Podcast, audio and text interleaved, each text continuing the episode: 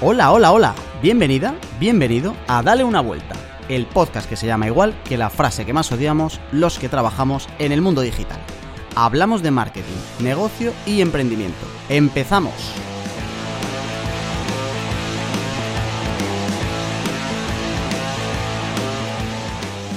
Programita número 8 ya.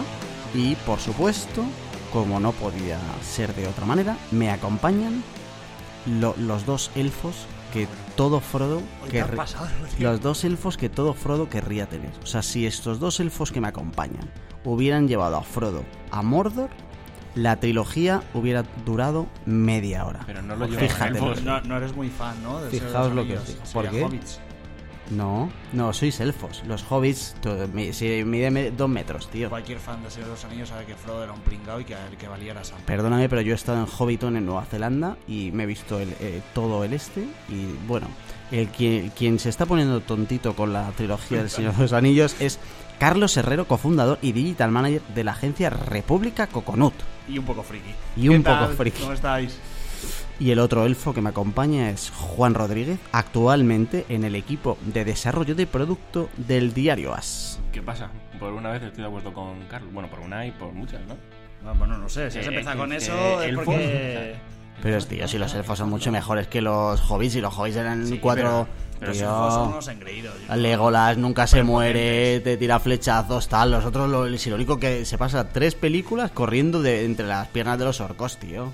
Vosotros merecéis mucho más, Sí, muchísimo más. tiene, ¿eh?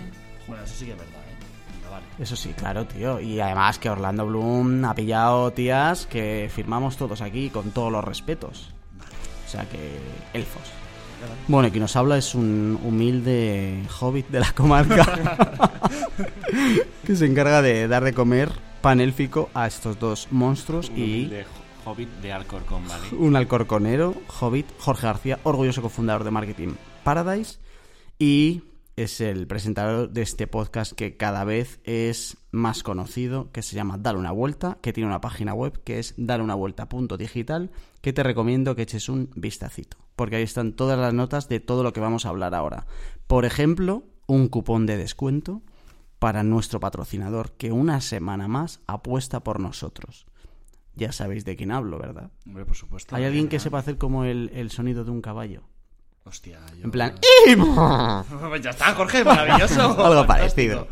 Kiwosan.com de Jorge Luis nos vuelve a patrocinar. ¿Qué es kiwosan.com? Es raro que no lo sepas, pero por si acaso te digo que es una herramienta low cost SEO que te sirve para todo lo que necesitas para ayudarte a posicionar en Google, como por ejemplo un análisis de palabras clave, un análisis de la competencia, una optimización de contenidos, si tienes nichos, si eh, trabajas afiliación, si trabajas AdSense, todo lo que necesites para posicionar en Google, por muy poquito dinero lo tienes en kiwosan.com. Y fíjate si es poco dinero, que si ya de base dices, pero hombre, cóbrame más, que te dan ganas de decir, cóbrame más, pues con un cupón que tenemos exclusivo ya va a ser vergonzoso. SEO10. Si pones el cupón SEO10 antes de sacar la tarjeta, tienes un descuentito del 10% y además de esto, dos semanitas gratis Claro, de esto es que. Se me cae la cara de la vergüenza con este tipo de ofertas tan, tan, tan No jugosas. podemos poner más fácil que la gente haga SEO de calidad. Es imposible. Eso y el programa anterior, donde solucionábamos un montón de dudas SEO sobre e-commerce, etcétera, que recomendamos que escuches, por supuesto, aunque ya lo habrás hecho. Eso creo que es la famosa guía definitiva 2020 de posicionamiento SEO, Totalmente. que mejor se puede hacer. Esa combinación entre dos programas, entre un programa y una herramienta, ¿qué más, qué más queremos? Ya está, ya está. Si es que quien no hace SEO en 2020 es porque no quiere. porque no quiere. El que no es rico, en- fíjate, el que no es rico en 2020 es porque no quiere. Porque no usa kiwasan.com. Claro, con su código SEO10. Bien, tiramos. Eh, chicos, quejémonos un poco. ¿Hay algún ya te vale que queráis hacer? ¿O estamos todos demasiado bien y lo celebramos? Meto unos aplausos y tiramos.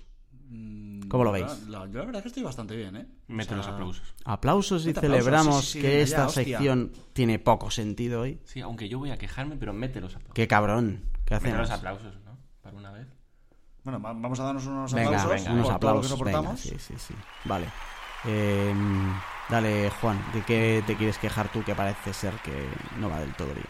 Y además siempre decís que me quejo teniendo en mente personas concretas. Eh, ¿Cómo gestionáis vosotros el hecho de que una persona se sienta amenazada cuando tú quieres ayudar en sus tareas?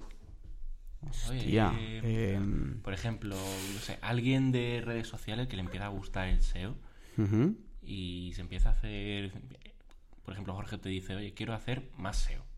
Un poquito más y ayudar a la gente de SEO. Y no le responde solo los de kiwosan.com, Y los de SEO dicen, no, es que no me gusta, me siento amenazado, uff, no, porque ese es mi terreno.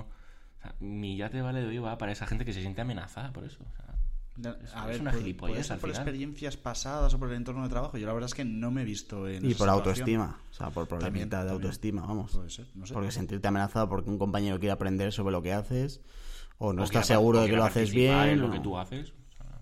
O sea, O sea, quiere se- ayudar Se supone que es esta- si estás en la misma empresa, estás en el mismo barco, eh, todo lo que puedas aportar, por mucho que tú tengas tu área, está bien que sepas un poquito lo que hacen tus compañeros y, y cómo, si puede- quieres aportar cómo y- pueden haber sinergias entre distintos perfiles y departamentos. hacer, hacer un producto mejor y remar todos. Me sorprende un poco, la verdad. Pero, Pero me parece bien la queja, ¿eh? Porque ese, ese, ese tipo de sensaciones y de malos rollos son los que te revientan un equipo por dentro. O sea, que me parece bien. Ese ya te vale, está te muy bien queman al puesto. final.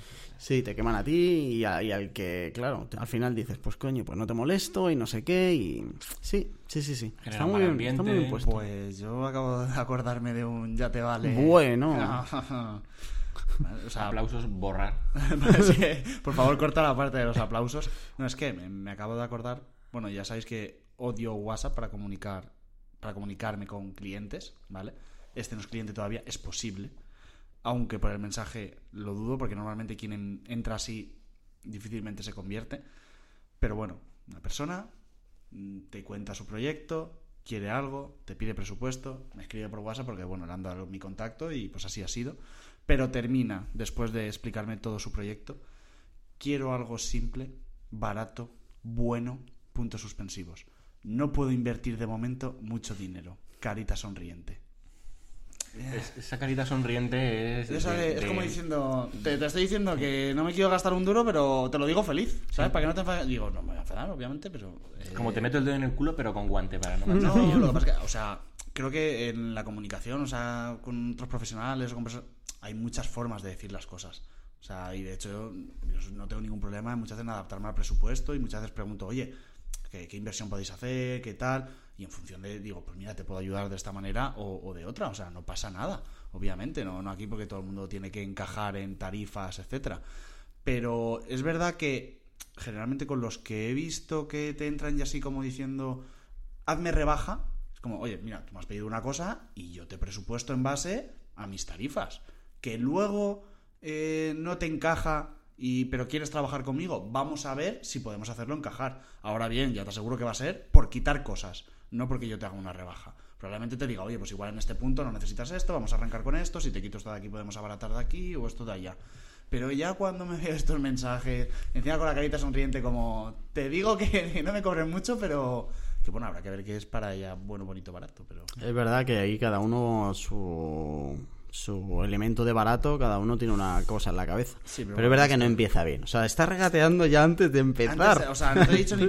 Espérate un poco, claro. ¿Y qué, qué es lo que espero? Que, que algo muy barato... Oye, pues... Es el Vinicius de.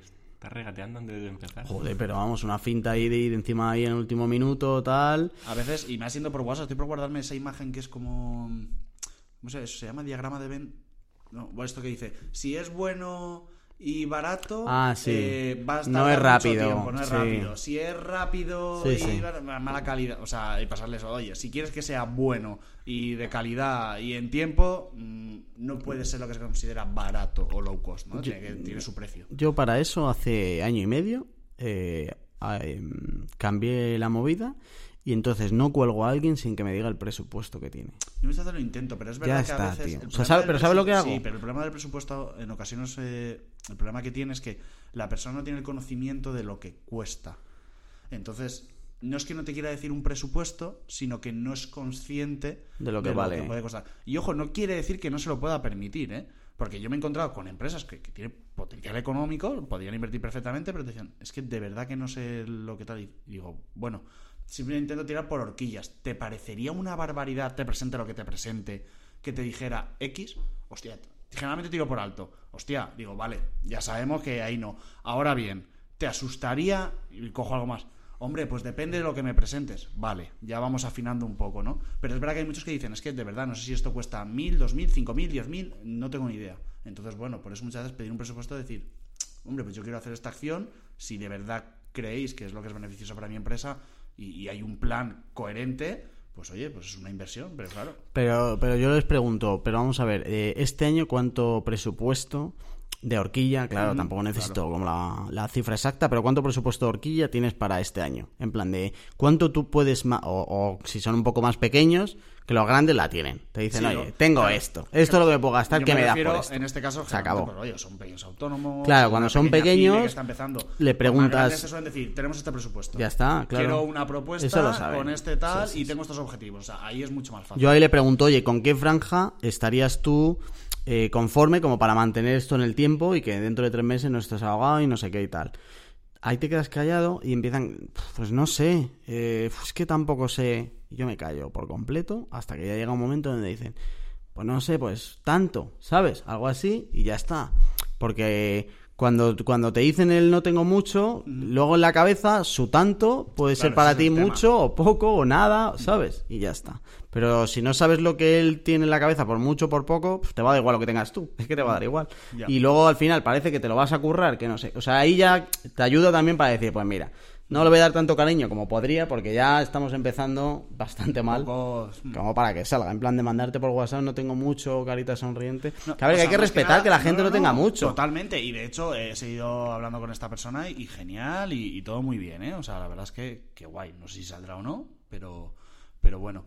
Pero a lo mejor va un poco más en coalición de, de que igual en el sector digital o en- tanto en diseño web como en otro- es como que mm, no se valora tanto o me da nadie va a un concesionario de BMW y le dice uy 50.000 euros en BMW es que no puedo pagarlo y el, pues el concesionario te dirá pues muy bien pues vete Váyase a a otro Seat, sitio, váyase a vete Seat. a Seat o a Dacia si todavía es más barato pero sin embargo aquí es como que es mucho más normal regatear apretar ah como son horas de tu tiempo como es algo que haces ahí en el ordenador eh, o si viene el pintor a mi casa y me lo pinta un color y le digo, pues no me gusta, píntamelo de otro, todo el mundo tiene claro que va a tener que volver a pagar al pintor. Aquí, cámbiame esto de la web que no me ha terminado de gustar, eh, a pesar de que era lo que había pedido, mm, ah, me lo tienes que hacer de gratis. Entonces va más por esa línea, ¿no? De no valorar.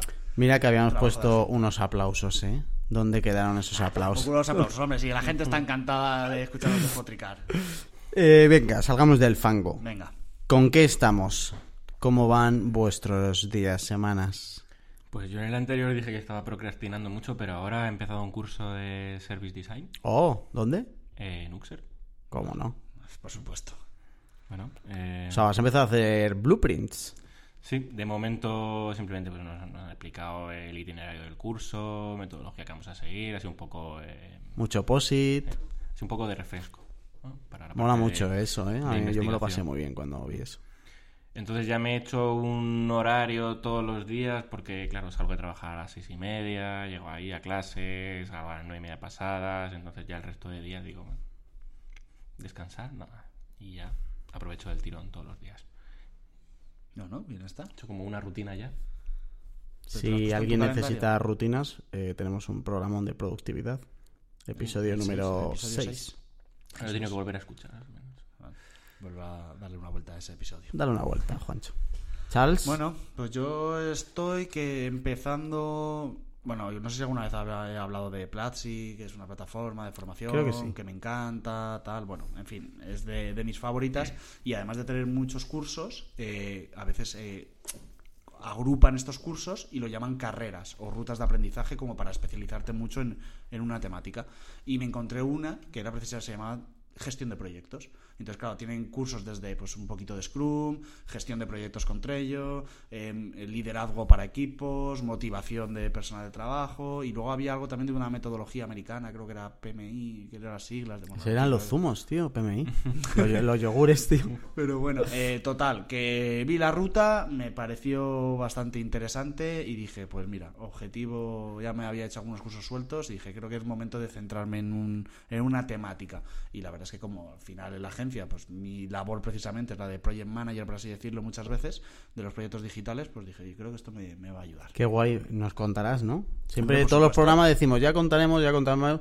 Espero que no seamos los típicos de prometo, prometo y poco... No, ¿Sabes no, cómo se, acaba el refrán? Es que, bueno, eh, son creo que como unos 14 cursos, entonces, bueno, al final... ¿Te has esto puesto fecha en plan de va cuándo vas a terminar esto? Es que esa es mi gran. Tengo que verlo tío, bien. No, tengo que verlo bien. Sí que me he hecho el tanto tantas horas a la semana, pero claro, dije, ostras, es que si me tengo que ver todo lo que tengo en todos los cursos para intentar calcular cuándo puedo... te-". Y dije, a ver, eh, lo tienes que hacer, tienes un tiempo disponible, tampoco te agobies. Sé constante en el tiempo que dedicas y lo terminarás cuando puedas. Tampoco tiene mucho sentido porque no es algo que me urja. Ya, ya, lo importante es no dejarlo de lado.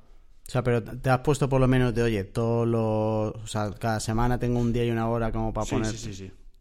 Ya está, con eso tiras. Ya cuando termines, terminas. Y además he pillado bastante, con bastantes ganas este año la, la plataforma y le estoy dedicando más horas de la que en principio estaba prevista, de fines de semana. Ah, tengo un ratito, venga, voy a verme tres vídeos. Me gusta mucho porque de hecho ellos lo explican. Son vídeos de 15 minutos, 10 minutos, donde van muy en el vídeo al concepto y que no te... Para que, oye, ya está, he visto el concepto, termino aquí, no necesito tragarme un vídeo de una hora y media. ¿Vale? O sea que tampoco... Sí, lo importante es ser constante. y- Sí, lo tienen muy centrado en muy pomodoro y muy desarrollo. Pomodoro es lo de 30 Lo minutos. de 25, 25, minutos como máximo concentrado, tal, que no tienes por qué hacerlo, porque ya ves tú, le das al siguiente vídeo y sigues viendo. Pero sí que es verdad que ellos defienden mucho vídeos cortos con conceptos muy claros, eh, atacados para que no te satures demasiado. De eso hablé yo en el podcast sobre productividad. Sí, sí, sí, sí, totalmente. Es que si no lo he escuchado. el Pomodoro, la matriz. Handenauer, Sí. todo eso. Moscou, el Moscou. Moscou. Mos y luego vaca. Mos vaca. Bueno, que Eh, nos... Hostia, ojo al chiste, ¿eh? Mos y vaca, ¿eh? Necesito un- unos tambores o algo para este tipo de anécdotas. Madre mía. Eh, a ver, mi semana la resumo con una cosa. Eh, ¿Os acordáis que cuando empezó este programa, este podcast, programa 1, programa 2, eh, iba dando hype con que el nuevo proyecto este que iba a lanzar y no Bueno, sé qué? bueno, ese yo- proyecto. Yo sigo pensando que es mentira. Claro, pero que nadie está seguro todavía de si existe. Pues eh, justo antes de, ver- de Navidad eh, me planteé un dilema, mm, igual la he cagado, ¿eh? Pero sí que me planteé el dilema de si eh, lo que iba a sacar era lo suficientemente decente como para... Aquí Juancho me va a ayudar. Síndrome Ya he hecho una mueca, no lo he contado. No, de- o sea, no, mi, de- mi debate era de, ¿esto es suficientemente decente como para yo poder validar si tiene sentido o no? ¿Vale? Es decir, de, oye, sácalo ya y luego vas tal, no sé qué, o sacas algo un pelín más construido. Entonces llegué a la conclusión de que no. Y desde finales de Navidades hasta ahora, hasta finales de enero, eh, he cogido un tío que se encarga de diseñar producto digital para que lo mismo que tenía yo en la cabeza me lo hiciera más construido. O sea, para que os hagáis la idea de lo que era, lo que iba a salir, era una plantilla de WordPress pelada con que, o sea, que la plantilla está pensada para lo que tiene que hacer la plataforma, pero ya está. O sea, un logo que sí que el logo queda bien, que me lo hizo un conocido y tal, y poco más. Pero no estaba, o sea, la experiencia de la web era muy muy hincha, Y un muy muy de producto hincha. digital ahora te va a validar la idea, ¿no? Me va a hacer algo que ya sí que voy a tener claro que si no funciona es porque el mercado no lo quiere, no porque el producto sea demasiado hincho. ¿Y qué te llevó a saber que no estabas preparado para... Pues porque cuando un día dije, venga, vamos a plantear ya y a lanzar esto, hice como las cosas que había que hacer, o sea, que el usuario tiene que hacer, y pensaba, jo, esto es muy cutre, muy feo, Bueno, pero luego mira... muy malo. Ya, pero de- claro, depende de cada proyecto lo que tengas que hacer. O sea, al final el proyecto yo luego lo quiero monetizar eh, con empresas, por ejemplo, B2B, y yo no me veía fuerte decir, oye, mira, en esta plataforma hace esto, no sé qué. Y claro, cualquiera que vea esto va a decir, pero vamos a ver, ¿esto qué es? Sí, es que te he hecho antes la moca porque a mí me pasa y aquí he contado que quería hacer un e-commerce y me puse a ver proveedores y tal. Y dije, mira, no, voy a hacer otra movida, más de, de mi rollo. Y luego digo, joder, es que esto no me gusta para sacarlo ahora y al final lo vas dejando. Claro, yo no, yo no quería muy dejarlo. exigente, eres muy, muy exigente con, contigo mismo y al final... Yo no quería dejarlo, sí mejorarlo mientras, o sea, quería salirme, pero no lo he dejado en plan de ya veré cuando eso, sino que mientras tanto sí que lo que pasa es que me lo ha hecho un tío, ¿sabes? O sea, te lo, te lo digo yo, que no he sacado todo lo que tenía en mente en diciembre y enero, Pero te diría, sácalo. Ya. Sácalo y prueba. O sea, si...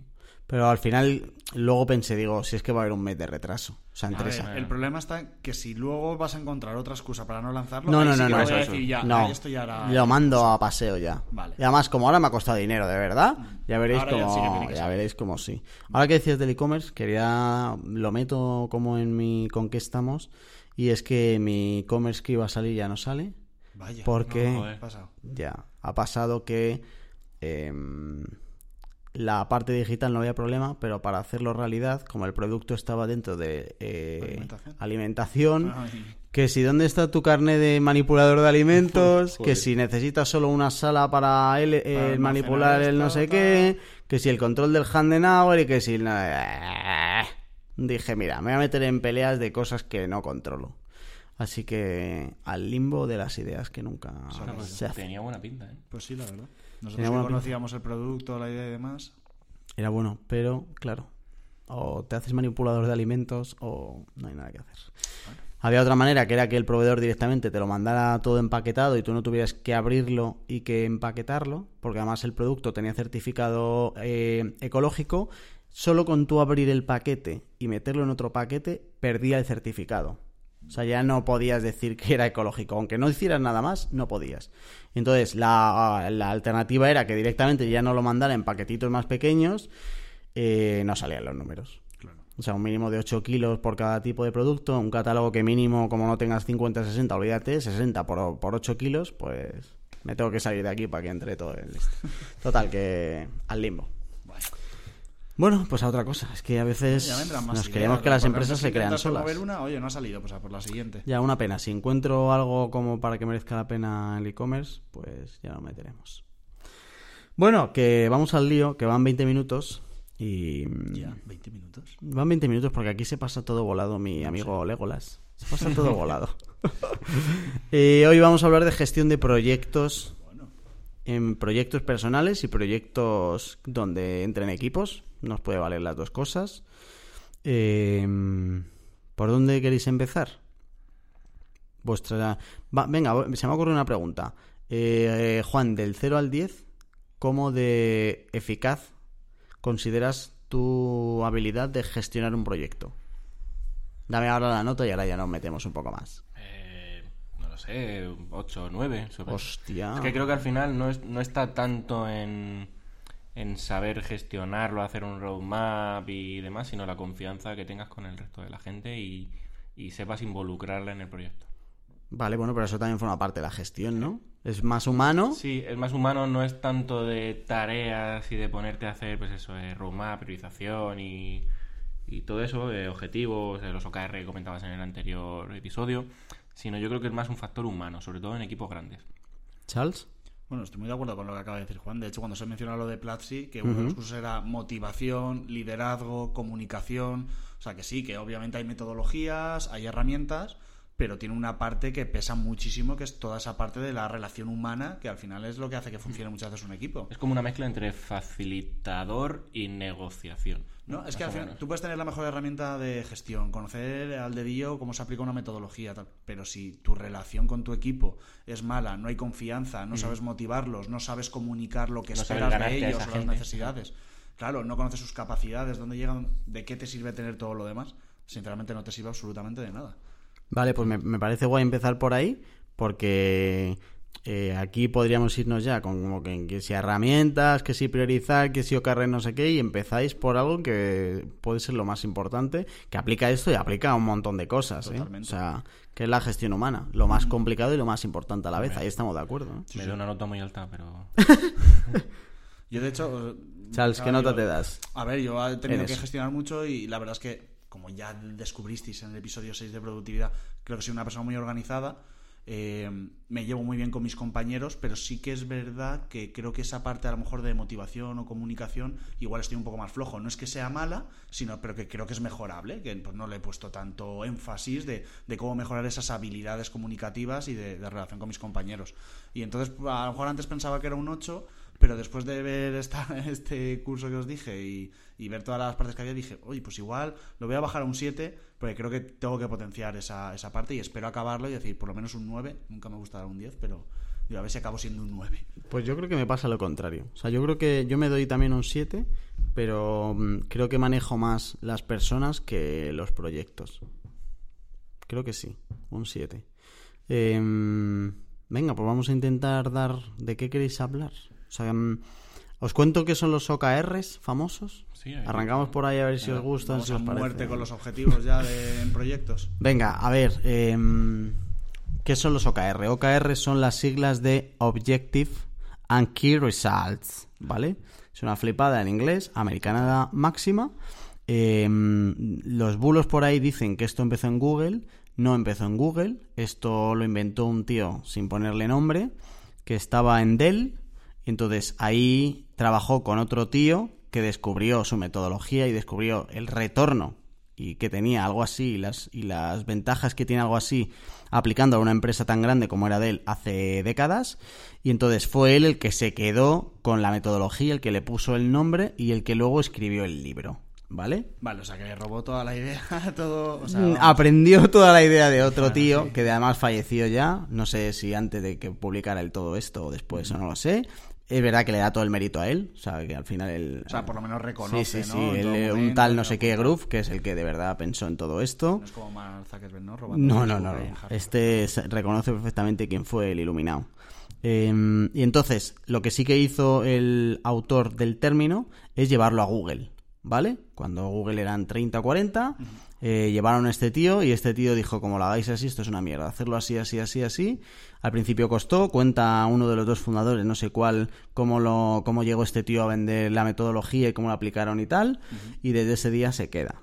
Eh, Y Google se lo apoderó. hay algo bueno de esto y es que no, no solo lo aplican en empresas grandes, lo aplican en empresas muy Eso grandes. es lo que te iba a preguntar. Que No, pero del Google no. y es de- Esto aterrizado en España, por ejemplo, La Luz lo aplica y Aplázame lo aplica. Spotahome. ¿Vale? Spotahome, esos son muy grandes, pero bueno, una Tampoco- Aplázame de Lo que acabas de 20... mencionar tanto. tampoco son empresas precisamente. Bueno, Aplázame pequeñas. 20, 30 personas, o La Luz sí que son más, pero es solo en la parte de diseño, no sé si lo aplican en todo, Sí, no, ¿vale? Spotahome la aplicaban, es que fui a una conferencia hace ya tiempo en, en el que explicaban sus, sus OKR y lo aplican en desarrollo y en diseño de producto, que al final era, no sé, O sea, que lo 20 hacen por, personas, incluso por sí. departamento. Claro, Sí. lo puedes hacer Claro, por departamento. Incluso en esas empresas un departamento ya son 20 personas. Mi pregunta va más por una pequeña pyme donde sean 5. ¿Tiene sentido? Sí. También se aplica. Igual no necesita todo el potencial del sistema. Vas a ver lo que, que sí. O sea, hasta para una persona tiene sentido. Vale. Para una persona, no va más en... No, no, no, no. O sea, va más en un objetivo general y luego vas partiendo pequeños para que te ayuden a conseguir ese objetivo. Eh, a ver, lo contamos. Eh, tú tienes que definir un objetivo, ¿vale? Un objetivo que tiene que ser algo aspiracional, ¿vale? Vale, es ma- decir, mazarme para verano. por ejemplo, ese, ese nos vale. Ma- vamos a utilizar ese para todo el ejemplo. Quitar la, se- la sección ya te vale. Mazar- mazarme para verano, ¿vale?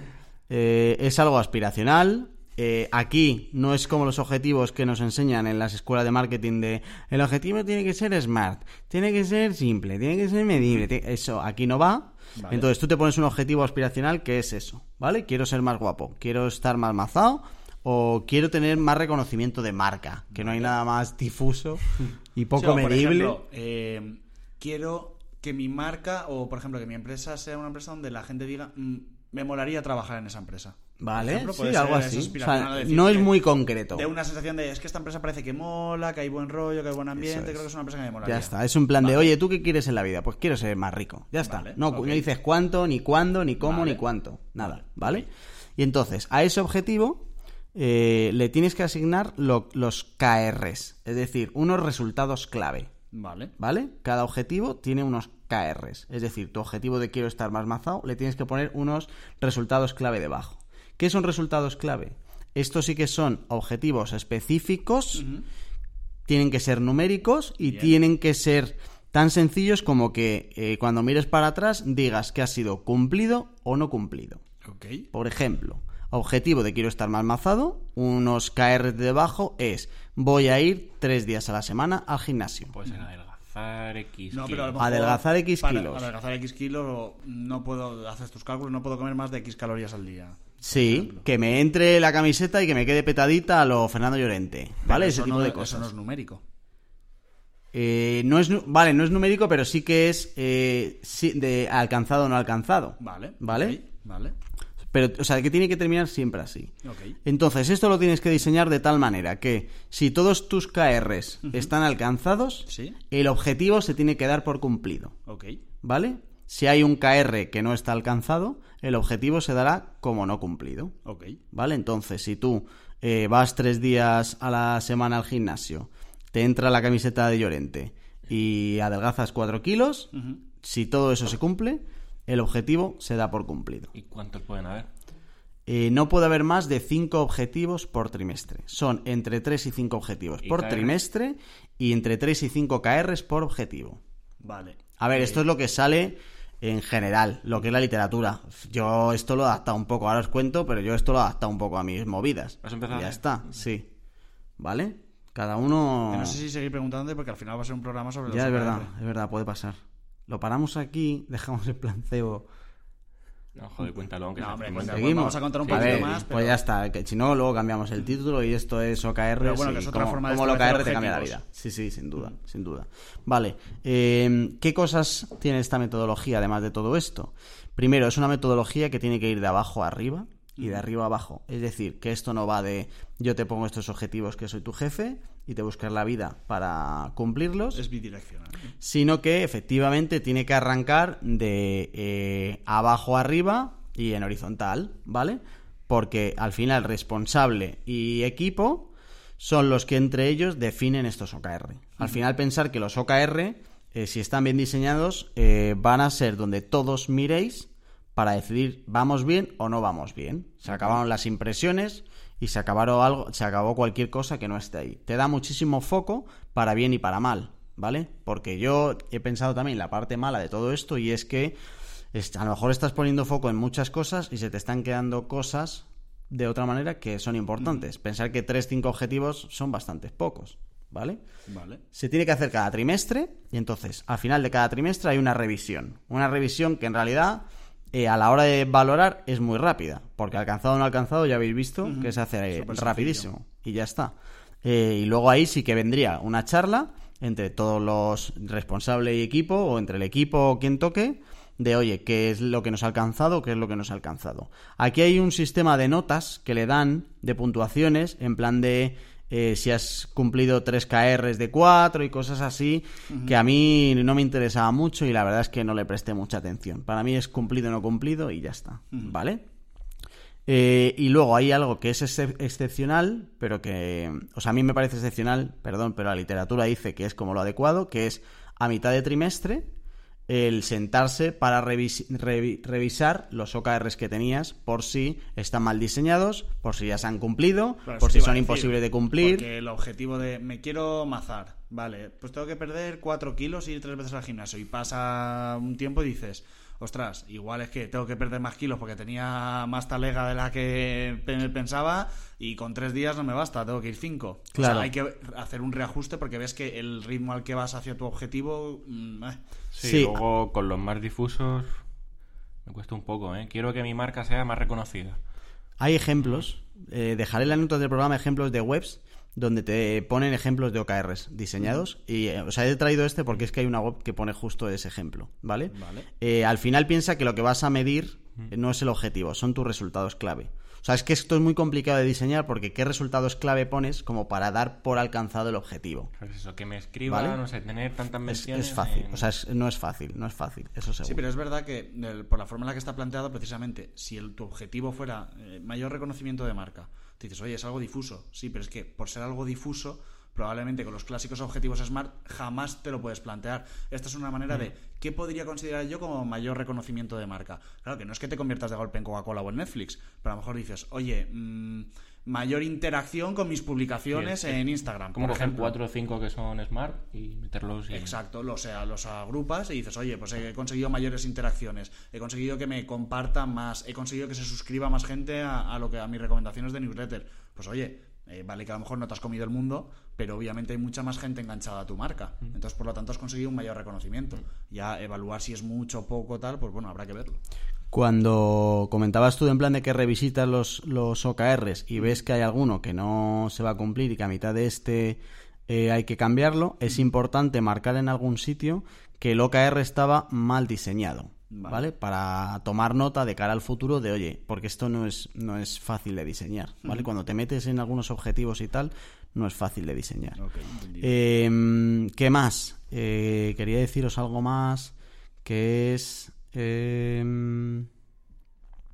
bueno, todo esto viene de un libro, o sea, bo- todo esto está en un libro, eh, porque a ver si en español sí que hay algunos posts y tal, que en realidad con eso te haces un poco a la idea de cómo va, pero si de verdad lo vas a aplicar, o sea, para aplicarlo en tu empresa, por ejemplo, yo me leería el libro.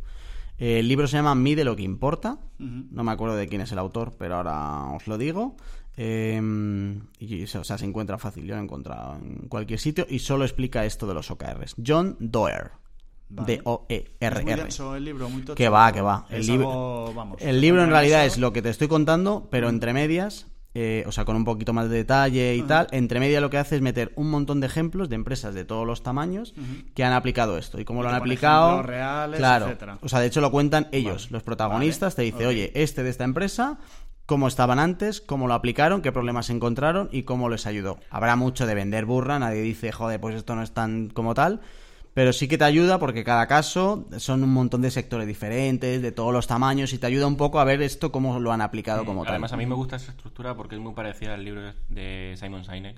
El de empieza, con, Sí. empieza por el porqué, que te explica su metodología del círculo dorado, el qué, el cómo y el porqué. Y luego te va poniendo ejemplos. Y cuando te pone ejemplos de empresas reales se te hace muy ameno porque interiorizas todo mucho más y, y lo ves luego en la realidad. Entonces, Eh, luego, más- para esto, hace- aplicarlo a una empresa, había hay algo que, que me parece crítico y que además yo es cuando dije, joder, esto tiene todo el sentido del mundo, que es lo siguiente. Tú como empresa te pones unos objetivos, ¿vale? Eh, por ejemplo, objetivos que 2020 Marketing Paradise. Aumentar la facturación un 27%. ¿Ok? Ok. De esos objetivos te van a salir unos KRs. ¿Vale? Eh, esos KRs deben ser objetivos de gente que cuelgue de esa empresa. Es decir, que si tenemos un KR que sea, eh, imaginaos que para aumentar esto de, facturación necesitamos 4.000 leads. Esos 4.000 leads que son resultados clave tienen que ser objetivos de alguien que esté por debajo. Y entonces que SEO pues tenga como objetivo conseguir 4.000 leads. Y esos, los resultados clave de SEO será aumentar el tráfico de las URLs transaccionales que tienen un 2% de por- porcentaje de conversión, no sé qué, tal, tal, tal. Entonces de esa manera gotea muy bien de la empresa.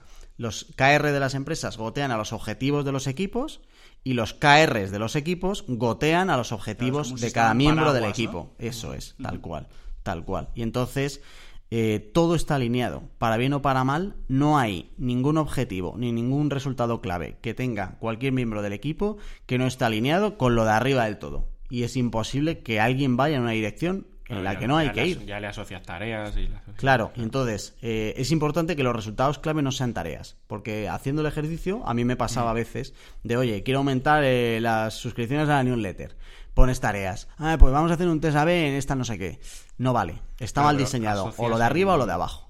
Eh, en aumentar la facturación un 27%. Venga, pues el equipo SEO tiene que hacer eh, eh, 4.000 leads. Claro. ¿Cómo lo va a hacer? Con tareas, ¿no? Eh, los resultados clave de esos 4.000 leads no pueden ser tareas.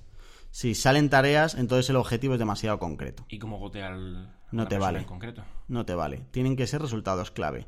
Pero mm, tienes que coger algo menos eh, concreto en el paso anterior. A ver, creo, tengo algún ejemplo diseñado de antes. ¿Qué ha pasado? No, no, que al final yo, aunque la entradilla hemos dicho gestión de, de proyectos, yo este episodio lo llamaría OKRs y ya nos quedamos con él a muerte. Vale, porque van 39 minutos. Yo creo que los queridos oyentes vamos a quedarnos con los OKR y oye, ya hacemos otro de, de gestión de proyectos. Eh, esto más sincero no puede ser. Mm, me Totalmente. pare- a mí me parece perfecto. Me parece perfecto.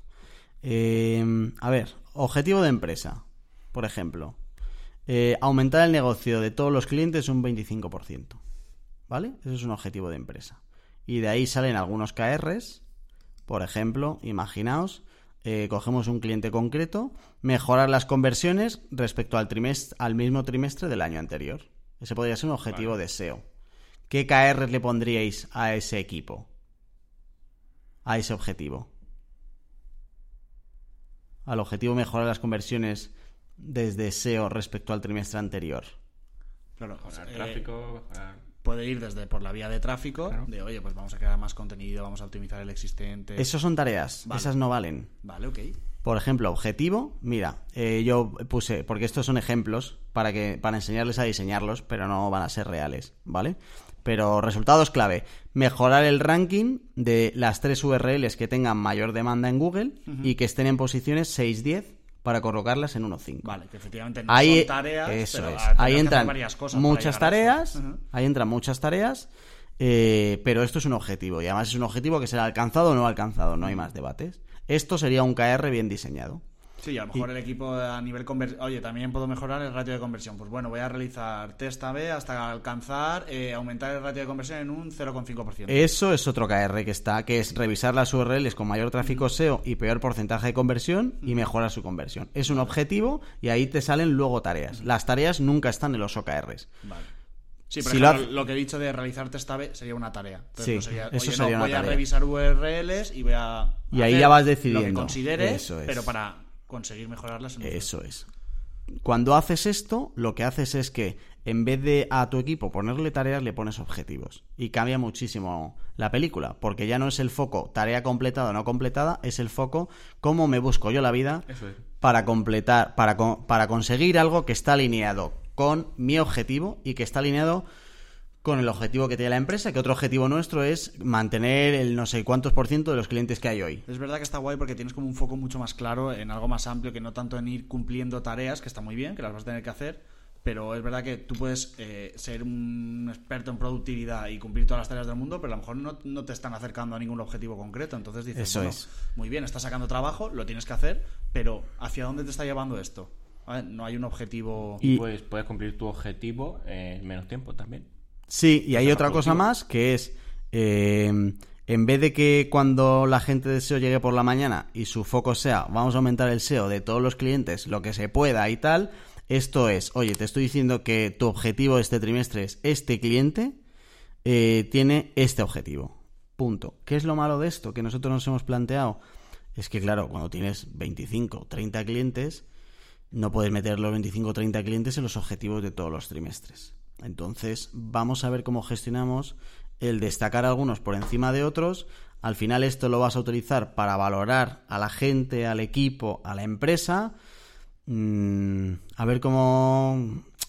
Que Yo al que final es bueno y malo tener tanto foco. más lo- los OKR mm, más a nivel precisamente de tu propia empresa. Es decir, porque lo que tú dices, y los clientes van y vienen, eh, se te puede caer uno, te aparece uno nuevo. No puedes estar cada vez que te llega un cliente nuevo diseñándole OKRs específicos para él, ¿no? Digamos. O sea, lo veo algo más de. de- o sea, podría, sí, pero más para la propia empresa. A ver, yo aquí eh, este pensamiento terminó en que eh, la realidad es que ahora no hay ninguno destacado y es el mismo libre albedrío. O sea que, o sea que O incluso que los objetivos te- muchas veces te los marca el propio cliente. sí, eso también ayuda y al final piensa que esto cambia cada trimestre. O sea que es verdad que, a ver, que si me entra un cliente dos semanas después de, de haber empezado un trimestre, tengo que hacer algo porque cuando empezamos uno, entre que ganas confianza y eso, tienes que darle un poquito más de cariño, ¿sabes? Y sobre todo que cuando empiezas tienes muchas más cosas que hacer que cuando llevas un año Yo con él. sinceramente lo veo mucho más interesante eso, para, Para empresa. nivel eh, tu empresa, ¿vale? De decir, oye, me voy a marcar unos OKR como empresa, de Sí, conseguir más tengo, clientes, tengo de incrementar la de- facturación un 30%, ¿cómo lo veas? Claro, la movida es que como, em- como empresa también te salen objetivos de mantener los clientes que tienes. A eso tienes que poner KRs de trabajar al cliente, no de trabajar tu empresa. Si fueran solo objetivos de venta, de crecer el negocio, ok, pero cuando, o sea, cuando Ya, vendes pues productos, pones- pues Sí, sí. pero, por Lo ejemplo, pones- un OKR puede ser la reten, un X, eh, un porcentaje de retención de clientes. Claro. Que obviamente para Eso es, conseguir eso- eso, eso es lo que tenemos. eh, eso sí, eh, pues oye, pues obviamente voy a tener que Ahí es a donde voy, mimarlos, tengo ahí es cuidado. Y no lo pones tanto pensando en el cliente, sino en tu empresa. O sea, al final no vas a trabajar sobre cinco clientes este trimestre, cinco el otro, sino que todos para retenerlos. Claro, pero que al final eso cuando, o sea, si tu objetivo es retener cinco clientes, puedes tener OKRs de cinco proyectos. eso sí. Claro, cuando tienes 20, Sí, pero es lo que te Ahí digo, van complicado. y vienen, uno te llega a mi- eh, cuando te quedan tres semanas para terminar el trimestre y volver a revisar, tal. Por eso te digo que creo que se pasa de específico si vas a, a por cada cliente. Luego, es- eh, revisando un poco los objetivos, hay algunos que son como muy concretos que tengo que cambiar. Por ejemplo, nos hemos puesto este año vender un podcast. Es decir, co- conseguir un cliente al que le llevemos su podcast. A lo mejor es como demasiado concreto, ¿sabes? Porque sí, que tengo KRs eh, que te pueden ayudar a venderlo, pero puedes cumplir todos los KRs y no llegar al objetivo de vender un podcast, por ejemplo, ¿sabes? Es que cuando te pones a diseñarlos, el, el 27% de facturación ese sale solo. Pero cuando de verdad te pones a, a otros objetivos, eh, conseguir la excelencia en nuestro servicio es uno de los objetivos. A ver cómo consigues esos KRs. Yo he metido ahí KRs, por ejemplo, cero quejas de clientes, cero fallos que lleven más de 24 horas y que nadie se haya dado cuenta. Ese es tipo de cosas, pues vale. me- Pero es como reconocimiento de marca. Pero creo que los objetivos tienen que ser así. A mí así ahora mismo me cuesta diferenciar entre KR, tareas... No, el KR es un objetivo que es alcanzado o no alcanzado. Pero la tarea es hecha o no hecha, que es diferente. Claro. Vale. O sea, para mí los KR son los objetivos de toda la vida. Claro, una tarea puede ser, he optimizado un texto, vale, genial. Pero a lo mejor esa tarea Un no te ayudado a conseguir el objetivo de o posicionarlo o aumentar el tráfico o lo que sea. Y es crítico que no sean tareas porque si no, son las tareas que ya puedes tener asignadas a equipo mejor organizadas y repasadas cada trimestre. Pero esto lo que ayuda es a, a los gestores quitarnos trabajo y al, y al equipo dejar de, de poner de hacer tareas hecho o no hecho y responsabilizarse de cosas. Dar libertad también. Claro, porque esto ya no va de me he quitado un montón de trabajo, esto va de o llegas o no llegas. Mm, Y Dar libertad, empoderas también. Claro, eso es. Empoderas mucho de, oye, cambia el chip y dedícate más a pensar cómo llegas a donde queremos llegar y luego todo eso alineado con todo lo de arriba. Que, que yo te diga cómo llegar y tienes algún problema, bueno, ya lo vemos. Eso es. Soy bastante fan de esto, no me había dado cuenta, La pero verdad es que es bastante interesante. creo que es muy interesante. Creo que, como bien dices, eh, alguien que a lo mejor lo quiere implementar por primera vez, lo normal es que meta la pata hasta el fondo, que objetivos mal definidos, KRs mal definidos, me he quedado corto, me he pasado de largo, eh, he mezclado cosas.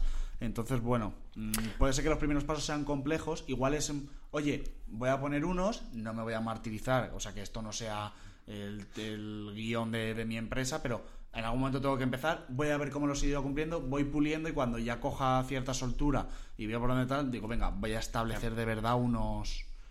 Has dicho antes que un objetivo tiene que tener tres, de 3 a 5 KRs. Eso es. ¿Y has visto algún ejemplo en el que tenga más? Es que Para Eh, equipos grandes, imagina cómo tienes que priorizar esos KR. Por eso digo que para bien y para mal te pone foco. Esto te pone foco, para bien o para mal. Si con eso no entran todos, pues lo malo del foco es eso. Ya. Lo bueno es que te enfocas en lo que realmente importa, que se supone que es un que poco la clave. si es un equipo grande, por ejemplo, 20 personas, dices, hostia, 20 personas, como el foco sea en algo súper concreto, pues realmente no necesita 20 personas para, para eso. Pero entonces igual lo que tienes que aumentar es el espectro de precisamente de tu OKR para ese departamento. De, oye, no vayas a algo tan específico que básicamente lo pueden hacer 5 personas, sino ves más al nivel de, de departamento. Que obviamente, oye, tengo un departamento de 20 personas, pues temas como facturación o demás, como ha dicho Jorge, será más sencillo. Si es más de un proyecto concreto, eh, dirás, oye, no, no tengo todo el departamento para un proyecto. Entonces también en función del tamaño de a quién le aplicas el OKR, este podrá ser más grande o más pequeño. Mira, por ejemplo, eh, ejemplos de OKRs. A ver, este es como muy fácil. Eh, mejorar todas las métricas del departamento de marketing. ¿Vale? Que eso puede venir de, o sea, puede ser un KR de un objetivo de empresa que sea, pues, conseguir más leads, por ejemplo, algo así. KRs que pone esta gente. Eh, conseguir 170.000 visitantes a la web. Conseguir 23.000 registros. Eh, conseguir 7.500 demos. Conseguir 3.500 clientes de pago. Son objetivos que, claro, tú a ti te ponen esto y luego aquí vienen muchísimas tareas. Vienen muchísimas tareas asociadas. Pero aquí no viene eh, sacar una landing para vender el servicio de Handenauer. Sí, pero es Mandar verdad que- 30 emails para... Que pones a todo un equipo a trabajar a decir, vale, estos son los objetivos. Ahora ya, empezad a planificar. A planificar, o sea, la Eso verdad es, que esa hay es la mucho curro. Después de una vez, eso solo el la verdad es que los OKR, si ya estamos diciendo que a veces cuesta definirlos tal, una vez definidos es solo la punta del iceberg, porque luego es Joder, claro. ahora viene ahora viene la chicha realmente. Y esto sea, solo puedes hacer con gente senior que tenga un poco la capacidad de coger y enfocarse en un objetivo y no a tarea, no Yo me tarea. estaba- Me estaba preguntando en las tareas que se pisan en varios. Sí, eh, a ver, es que había un par de cosas que no he contado todavía a los OKR. Es que esto no me lo he preparado, pues soy un puto experto, la he visto, sin guion ni nada. ¿eh?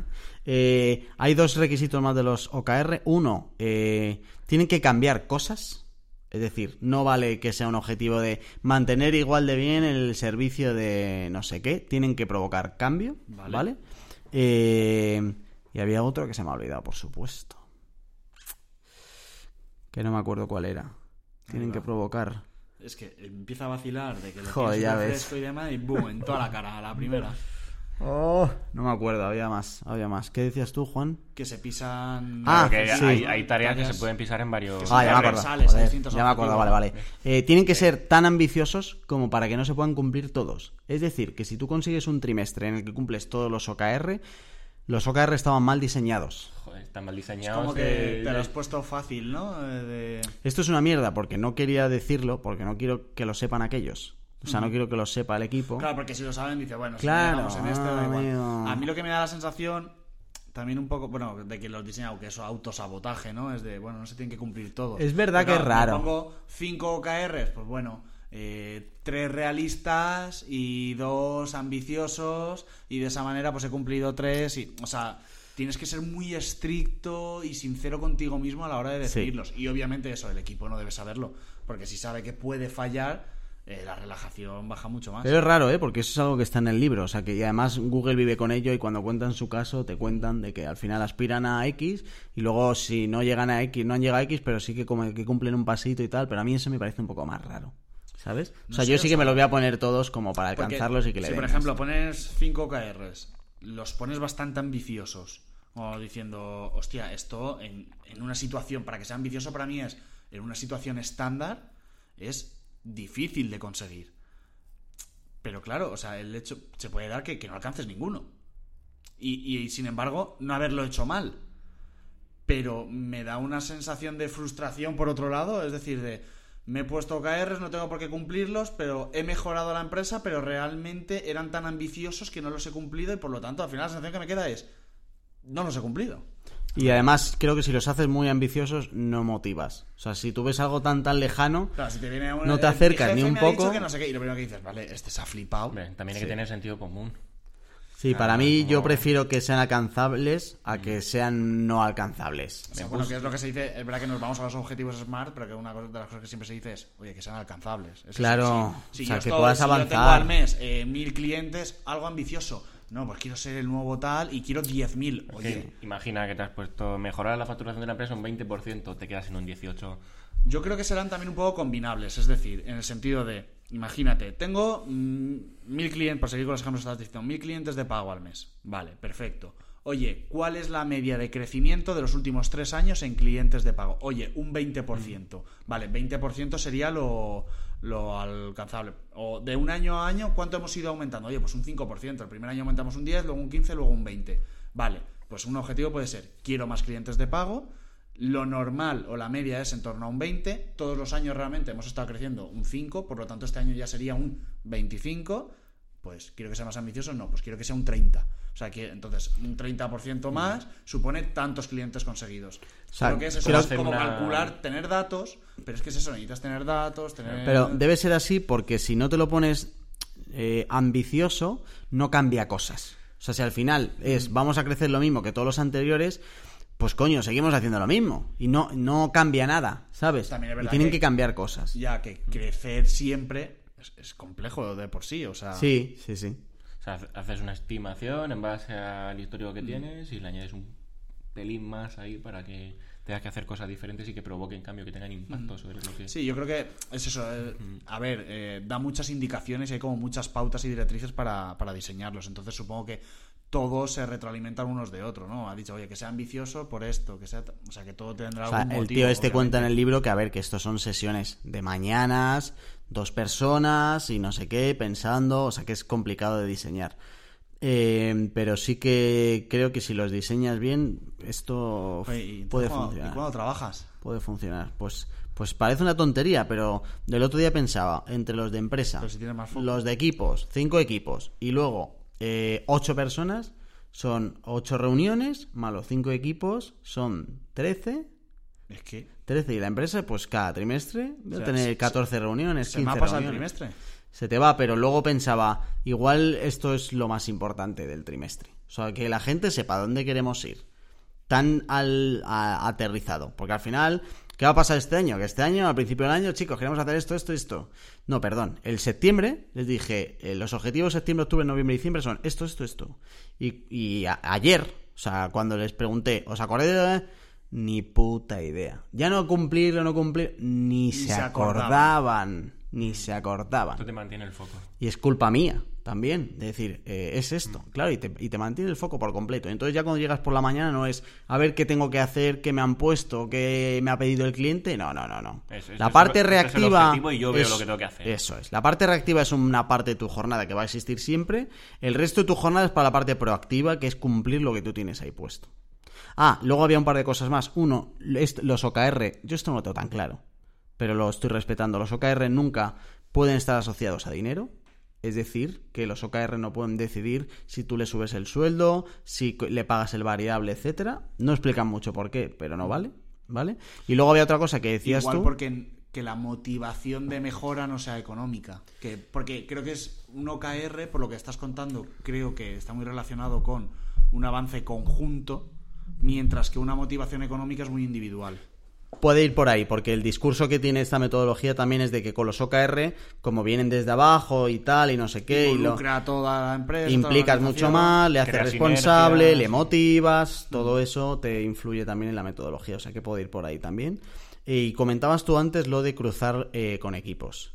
Eh, el libro dice que es bueno cruzar equipos y que es muy normal que haya objetivos donde impliquen a varios equipos. O sea, objetivos del rollo este de, oye, 3.500 eh, clientes de pago más, está claro que no lo va a hacer, no es responsabilidad solo de un equipo. Sí, es marketing, Si pero ahí entra no, mucha bueno, gente. Si hablamos de un SaaS, eh, involucra a todos los equipos. Claro, pues ahí es a donde voy, que entonces eh, pones eh, OKRs donde estén implicados varios, haya varios responsables, incluso puede haber responsables solo de un resultado clave, no de todo el objetivo, ¿vale? Y que haya un resultado clave donde Sí, necesites... ejemplo, hacer una landing, entraría seguro. No, pero ojo, este es otro debate que es importante y es que no es lo mismo que alguien te tenga que ayudar a cumplir tu KR a que sea responsable.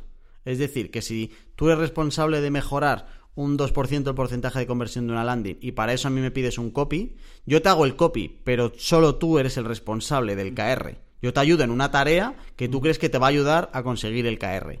Pero si ese KR no se cumple, no es mío.